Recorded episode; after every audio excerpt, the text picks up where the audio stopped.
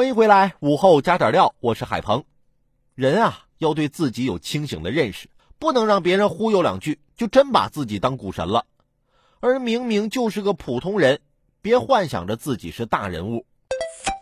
最近上海地铁站发现自己惹了一位了不得的大人物黄先生，因为觉得地铁播报不及时，黄先生一年内打了三百多次投诉电话，扬言要三天之内踏平上海地铁站。三天内让你们领导给我回电话，给我写一份一千五百字的报告。收拾一个站长很容易，大家都很好奇这个黄先生到底是啥来头啊？最后六月十八号下午，黄先生在父母的陪同下去地铁站道歉了，还以为是个大佬呢，结果道个歉还得父母陪同，原来还是个宝宝呢。其实想想也是。真要是能量那么大，还天天坐地铁吗？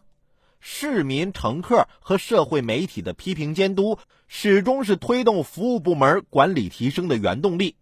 投诉是你的权利，但有话也得好好说，因为维护你投诉权利的同时，也要维护这些服务部门工作人员的人格尊严以及工作中的合法权益。